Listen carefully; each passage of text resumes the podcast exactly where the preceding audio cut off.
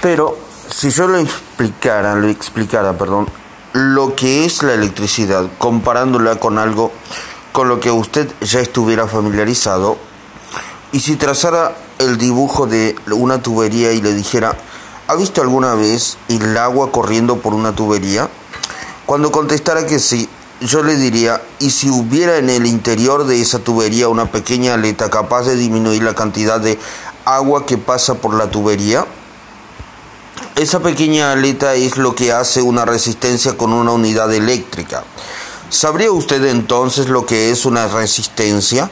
Puede apostar a que sí, y además lo sabría instantáneamente. ¿Por qué? Porque le he dicho eso es como algo que usted ya comprende. Todos los grandes maestros, Buda, Mahoma, Confucio, Lao Tse, ha utilizado metáfora para transmitir el significado de sus palabras al hombre común, al margen de cuáles sean nuestras creencias religiosas, la mayoría de nosotros estaría de acuerdo con que Jesucristo fue un maestro notable y cuyo mensaje de amor no solo ha perdurado por lo que dijo, sino también por la forma en que lo dijo. Nos acudió a los pescadores, no acudió, perdón, a los pescadores y les dijo que se dedicaran a reclutar cristianos. Ellos no habrían tenido ninguna referencia para el significado de reclutar. Así pues, les dijo que se les dijo, perdón, que se convirtieran en pescadores de hombres. En cuanto usó esa metáfora, ellos comprendieron inmediatamente lo que debían hacer. Esa metáfora les proporcionó instantáneamente un proceso análogo paso a paso acerca de cómo atraer a otros hacia la fe.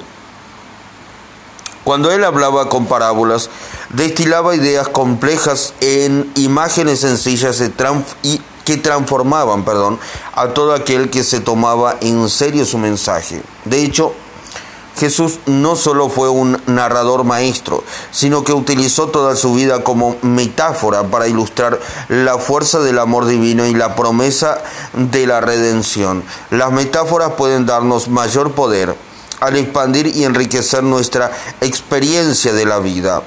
Desgraciadamente, sin embargo, si no tenemos cuidado al adoptar una metáfora, también adoptamos instantáneamente muchas de las creencias que van adscrita, perdón, a ella. Durante años los físicos utilizaron la metáfora del sistema solar para transcribir la relación de los electrones con los protones y neutrones dentro del núcleo de un átomo.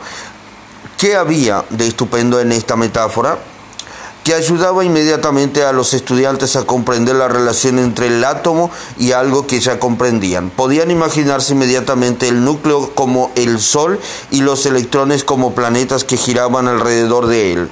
Él probablemente era que al aceptar esta metáfora, los físicos adoptan, adoptaban perdón, sin darse cuenta un sistema de creencias según el cual los electrones permanecían en órbitas equidistantes con respecto al núcleo, de una forma muy similar a cómo los planetas se mantienen en, órbitas, en órbitas perdón, básicamente equidistantes con respecto al Sol. Se trataba de una presuposición inexacta y limitadora. De hecho, condujo a los físicos durante años a una pauta de irresolución acerca de numerosas cuestiones atómicas. Y todo ello debido a una serie de falsas presuposiciones perdón, adoptadas por culpa de esta metáfora. En, esta actualidad, en la actualidad perdón, sabemos que los electrones no mantienen órbitas equidistantes. Sus órbitas varían en distancia con respecto al núcleo.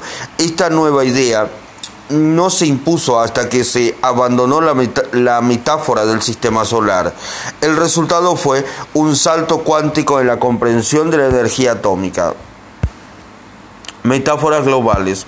Recuerda a mi ejecutivo encolerizado el mismo día que establecí las distinciones que condujeron a la creación de la tecnología del vocabulario transformacional, descubrí el valor de que de lo, perdón, denomin, el valor que denomino metáforas globales.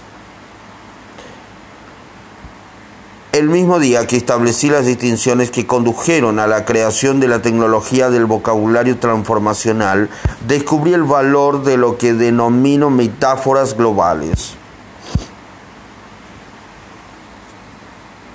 Sabía que mi ejecutivo utilizaba palabras que intensificaban su emoción y me pregunté qué le hacía experimentar esos sentimientos negativos en primer lugar como usted y yo ya sabemos, todo lo que hacemos se basa en el estado de ánimo en que nos encontramos, que viene determinado a su vez por nuestra fisiología y por la forma en que nos representamos las cosas en nuestras mentes.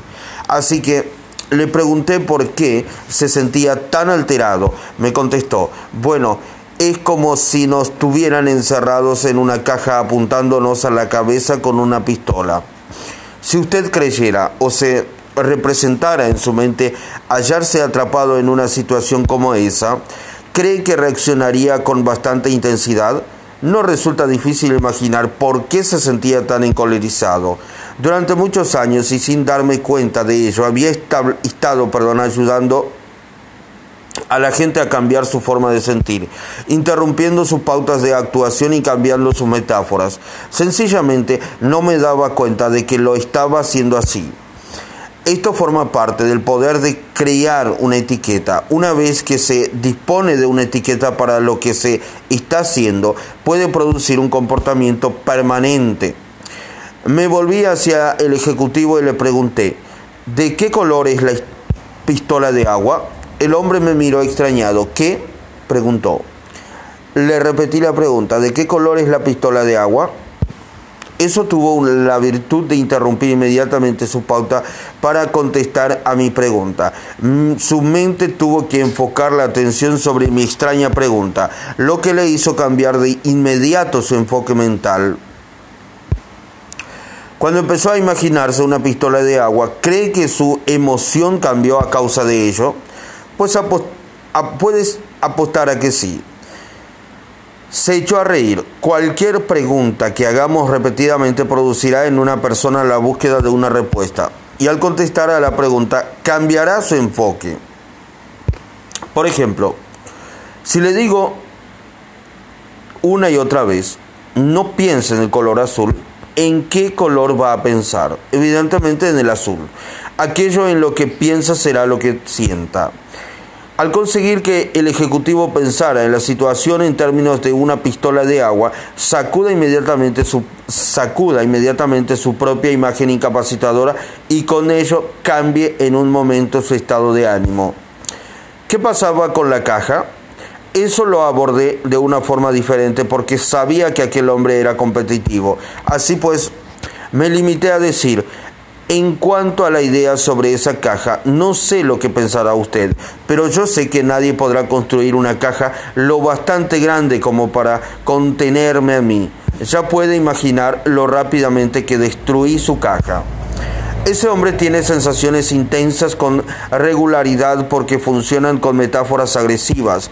Si usted se siente realmente mal acerca de algo, eche un rápido vistazo a las metáforas que utilice para describir cómo se siente o por qué no está progresando o para referirse al obstáculo que se interponga en su camino. A menudo estará utilizando una metáfora que intensifica sus sensaciones negativas. Cuando la gente experimenta dificultades, dice con frecuencia cosas parecidas a siento como si todo el peso del mundo descansara sobre mis hombros, o bien parece como si delante de mí hubiera un muro que no puedo atravesar. pero las metáforas incapacitadoras pueden cambiarse en un instante, con la misma rapidez que fueron creadas. Es preferible representarse la metáfora como algo real, en tal caso puede cambiarla con la misma rapidez con que ha creado. Así, así que si alguien me dice que se siente como si todo el peso del mundo descansara sobre sus hombros, yo le digo, entonces deja el mundo en el suelo y sigue tu camino. Me dirigen eh, una mirada de extrañeza, pero claro, para comprenderlo, lo que acabo de decir, tiene que efectuar un cambio de enfoque y, en consecuencia, también en la forma en que se sienten. Si alguien me dice que no puede progresar y que no hace más que darse de cabezadas contra una pared, le digo que deje de golpearse y se limite a perforar un agujero y o a saltar perdón, la pared, hacer un túnel o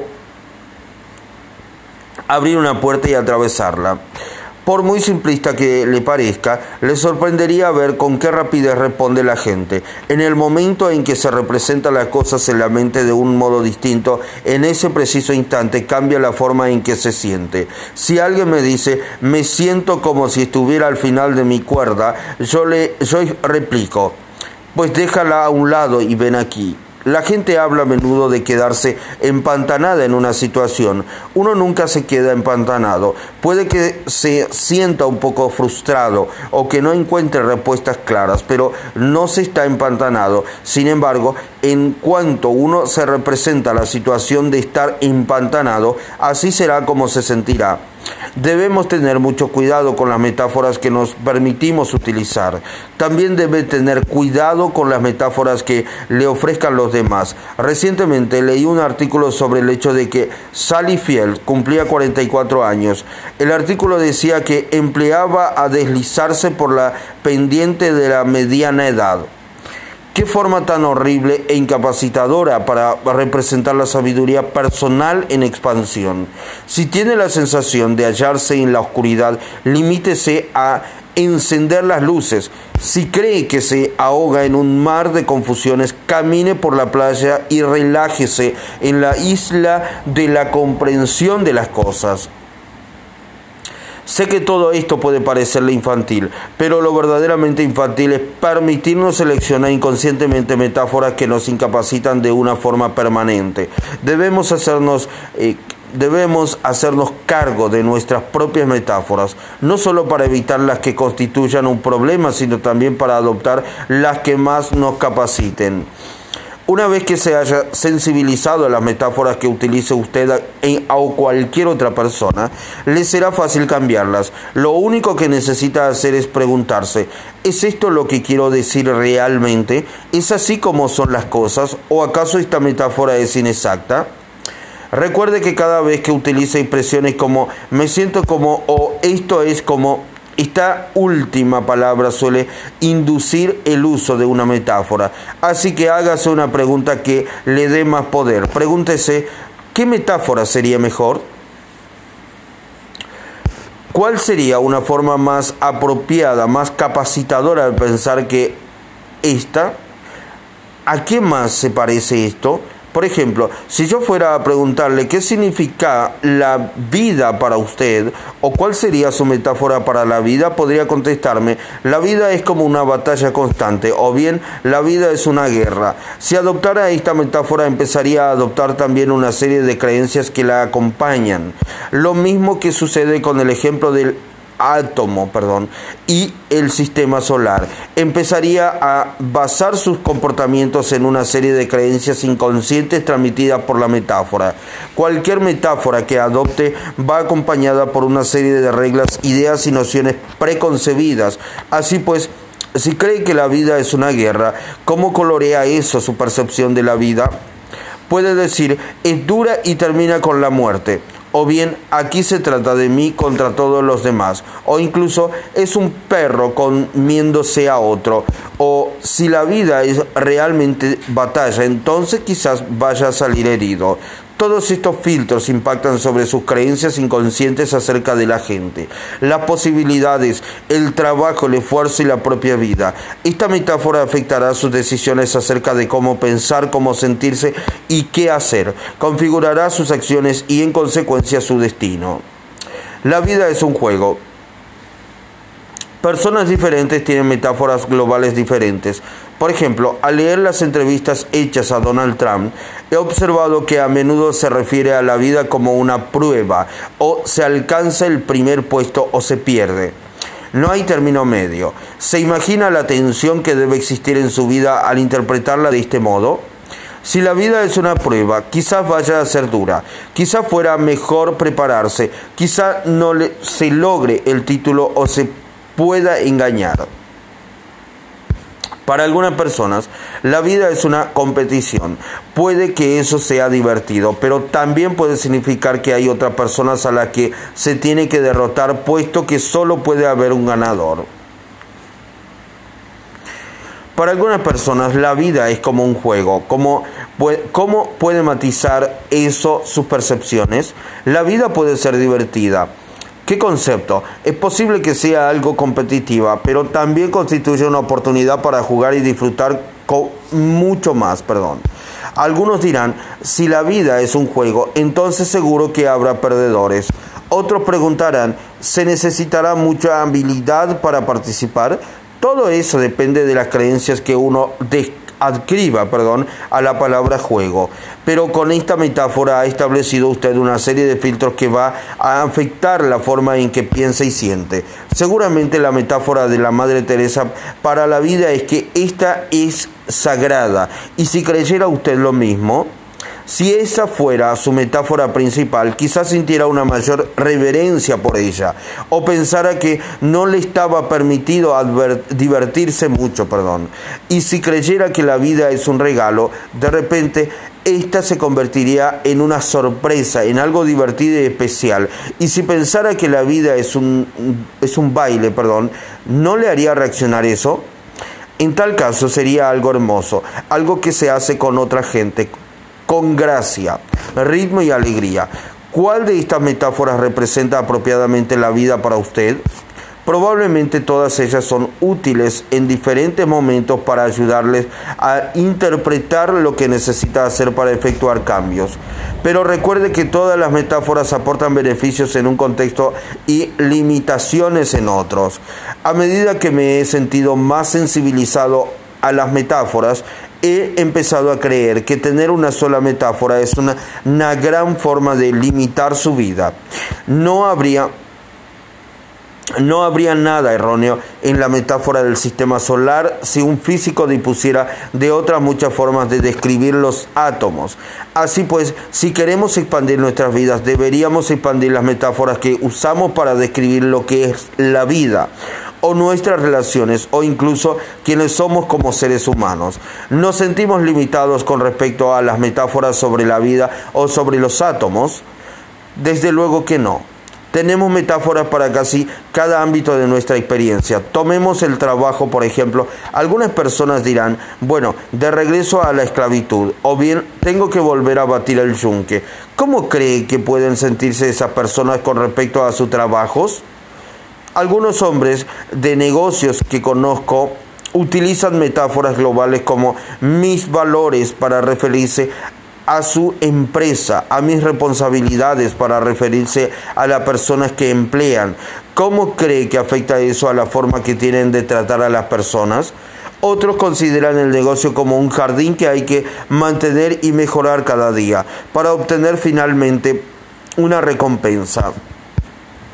Otro consideran el trabajo una oportunidad de estar con amigos, de unirse a un equipo ganador. En cuanto a mí, pienso en mis empresas como familias. Eso nos permite transformar la calidad de las conexiones que compartimos entre nosotros. La vida es como pintar un cuadro, como hacer una suma. Oliver Wendell Holmes Jr. se da cuenta de que cambiar una metáfora global pasando de la vida es una competición a la vida es un juego puede cambiar instantáneamente su experiencia de la vida en muchos ámbitos del mismo, al mismo tiempo? ¿Cambiarían sus relaciones si, si viera la vida como un baile? ¿Cambiaría eso su forma de actuar en los negocios? Puede apostar a que sí. Esto es un buen ejemplo de un punto esencial de un cambio global en el que llevar a cabo ese único cambio transformaría su forma de pensar y sentir en múltiples aspectos de su vida. No estoy diciendo con ello que haya una forma correcta o equivocada de considerar las cosas, solo debe darse cuenta de que cambiar una metáfora global puede transformar instantáneamente su forma en que considera toda su vida. Lo mismo sucede con el vocabulario transformacional. El poder de las metáforas radica en su sencillez. Hace años me hallaba dirigiendo un seminario de certificación de dos semanas en Scottsdale, Arizona. En medio del seminario un hombre se levantó de un salto y empezó a atacar a la gente con las manos desnudas, como si sostuviera un cuchillo, al mismo tiempo que gritaba con toda la, con toda la fuerza perdón, de sus pulmones. Me he quedado a oscuras, me he quedado a oscuras. Una psiquiatra que estaba sentado dos filas por delante gritó, oh, Dios mío, está sufriendo un ataque psicótico. Afortunadamente yo no acepto la etiqueta del vocabulario transformacional del psiquiatra. Lo único que sabía era que tenía que cambiar instantáneamente el excitado estado de ánimo de aquel hombre. No había desarrollado todavía el concepto de las metáforas globales, pero me limité a hacer lo que mejor sabía hacer. Interrumpí su pauta de actuación, me acerqué a él y le grité, entonces, bórrelo. Utilice eso mismo que usa para borrar un texto mecanografiado. Bórrelo. El hombre se detuvo por un momento atónito. Dejó de hacer lo que estaba haciendo y todo el mundo se quedó quieto a la espera de ver qué sucedería a continuación. En cuestión de segundos su rostro y su cuerpo cambiaron y empezó a respirar de un modo diferente. Le repetí en tono más mesurado, bórrelo todo. Luego le pregunté cómo se sentía y me contestó, bastante mejor. Así que le dije, bueno, entonces siéntese. Y continué con el seminario como si no hubiera pasado nada. Todo el mundo estaba de asombro estaba de, perdón, todo el mundo estaba mudo de asombro, incluido yo mismo, muy sorprendido al ver que había funcionado con tanta facilidad. Dos días más tarde, dos días más tarde, el hombre se me acercó y me dijo, no tengo ni la menor idea de a qué venía todo eso. Pero ese día cumplí 40 años y sencillamente me perdí. Tuve necesidad de golpear a diestro, y siniestro porque me encontraba envuelto en la oscuridad y ésta me estaba tragando. Pero en cuanto puse en marcha el mecanismo de borrado, todo se iluminó de repente. Me sentí totalmente diferente. Empecé a tener nuevos pensamientos y hoy ya me encuentro muy bien. Y continuó sintiéndose bien durante el resto del seminario. Algo que había logrado cambiado, cambiando, perdón, algo que había logrado cambiando una sola metáfora. Por el momento solo hemos hablado de cómo disminuir nuestra intensidad emocional negativa mediante el uso del vocabulario transformacional y las metáforas globales. No obstante, a veces resulta útil e importante conseguir sentir las emociones negativas con una fuerte intensidad. Por ejemplo, Conozco a una pareja que tiene un hijo drogadicto y alcohólico. Sabían que tenían que hacer algo para que su hijo cambiara sus pautas destructivas, pero al mismo tiempo tenía asociaciones contradictorias con interferir en su vida, lo que finalmente les impulsó a actuar y les dio el apalancamiento suficiente para decidirse a hacer algo que fue algo, perdón, fue una conversación que mantuvieron con alguien que en otro tiempo también había sido un adicto. En estos precisos momentos hay dos palas, balas, perdón, apuntando directamente a la cabeza de su hijo. Les dijo, una es la droga y la otra el alcohol. Y una u otra le va a matar. Eso solo es cuestión de tiempo, a menos que ustedes lo detengan. Ahora, al representarse las cosas de este modo, se vieron impulsados hacia la acción. De pronto se dieron cuenta de que no hacer nada significaría la muerte de su hijo, mientras que hasta entonces se habían representado este problema como un simple desafío. Hasta que adoptaron esta nueva metáfora. Les faltó la potencia emocional, perdón, hasta que adoptaron esta nueva metáfora, les faltó la potencia emocional para hacer lo que fuera necesario. Me alegró poder decir que tuvieron éxito en su intento por ayudar al joven a darle la vuelta a la situación. Recuerde que las metáforas que utilicemos determinarán nuestras acciones.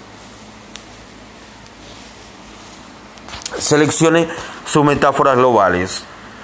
Cuando me hallaba desarrollando antenas para sensibilizarme a las metáforas globales de otras personas. Leí una entrevista con, el, con la perdón, leí una entrevista con la antropóloga Mary Catherine Battenson en la que ella decía, hay pocas cosas más debilitadoras que una metáfora tóxica me pareció una afirmación muy acertada, con la que no tardaría en obtener una experiencia de primera mano. Durante uno de mis seminarios de cita con el destino, la mayoría de los presentes se quedaron de una se quejaron, perdón, de una mujer incluso antes de que empezara el programa.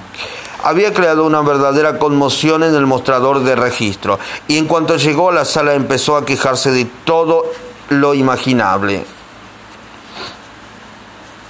Al principio la sala estaba demasiado caliente, luego demasiado fría. Después se enojó eh, con una persona sentada delante de ella porque era demasiado alta, y así sucesivamente. Cuando empecé a hablar apenas llevaba cinco minutos en el uso de la palabra cuando ella me interrumpió tratando de descubrir cómo no funcionaba lo que yo estaba diciendo, o bien afirmando que no era cierto, o preguntando si había alguna clase de excepciones. Yo seguí intentando romper su pauta, pero enfocaba mi atención sobre el efecto, antes que sobre la causa. De repente me di cuenta de que aquella mujer debía de tener algunas creencias o metáfora global sobre la vida que la inducía a ser una fantástica del detalle y a mantener una actitud casi malévola.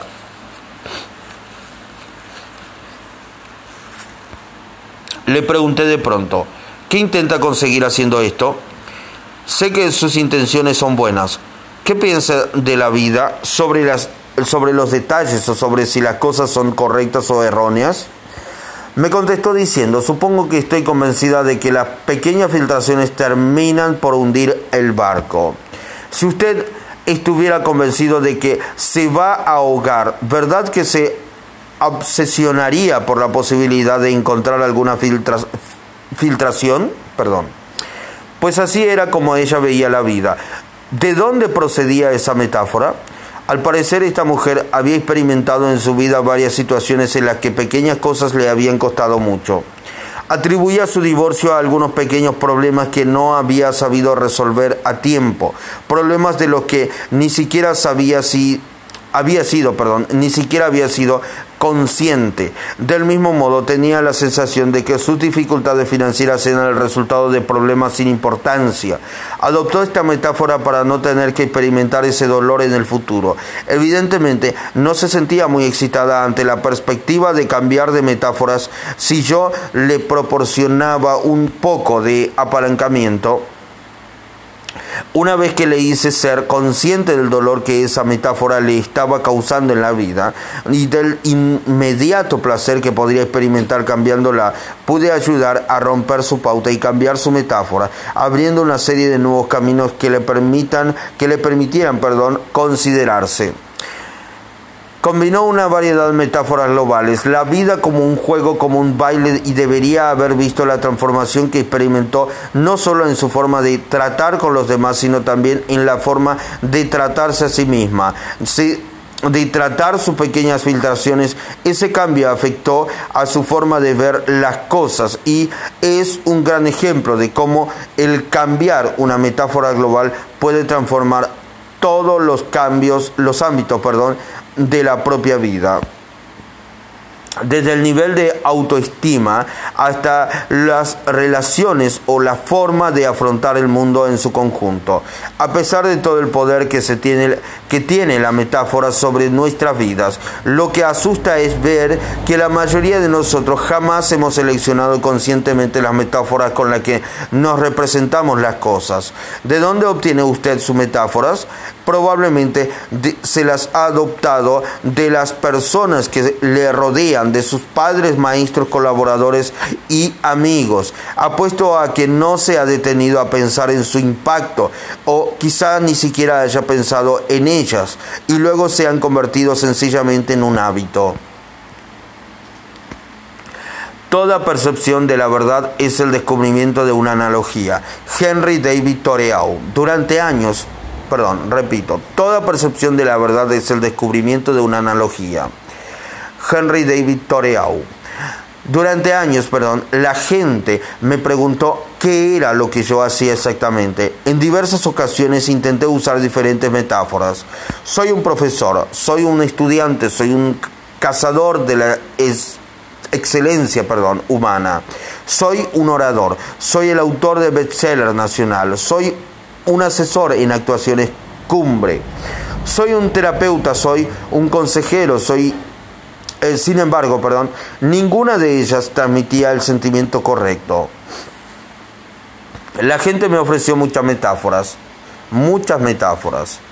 Muchos me conocían a través de los medios de comunicación como un gurú. Se trata de una metáfora que yo evito porque tengo la impresión de que eh, con ella va unida la presunción de que la gente depende de mí para efectuar el cambio lo que no contribuiría para nada a darle poder, como estoy convencido de que todos tenemos que ser responsables de nuestro propio cambio, evitaba esta metáfora. Un día, sin embargo, la encontré. Soy un entrenador, pensé. ¿Qué es un entrenador? Para mí, un entrenador es una persona que es un amigo, alguien a quien usted importa realmente. Un entrenador se compromete a ayudarle a hacer lo mejor que puede llegar a ser. Un entrenador le desafiará sin soltarle de, de su anzuelo. Los entrenadores, perdón, tienen conocimientos y experiencias porque ellos ya han pasado, ya han estado allí antes, perdón. No son mejores que las personas a las que entrenan eso alejaba de mí la necesidad de ser perfecto para la gente a la que enseñaba. De hecho, las personas a las que, en, la que se entrenan, perdón, pueden tener habilidades incluso superiores a las suyas. Pero como el entrenador ha concentrado su poder en un ámbito particular durante años, puede enseñarle una o dos distinciones capaces de transformar inmediatamente su nivel de ejecución en cuestión de momentos. A veces los entrenadores pueden enseñarle nueva información, nuevas estrategias y habilidades mostrándole cómo obtener resultados mensurables.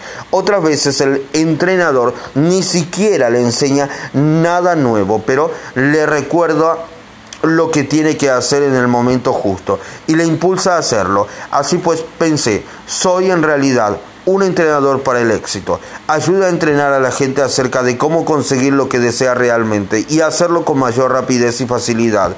Y todo el mundo necesita un entrenador, tanto si se trata de un ejecutivo de alto nivel como de un estudiante universitario, un constructor, una persona sin hogar o el presidente de los Estados Unidos.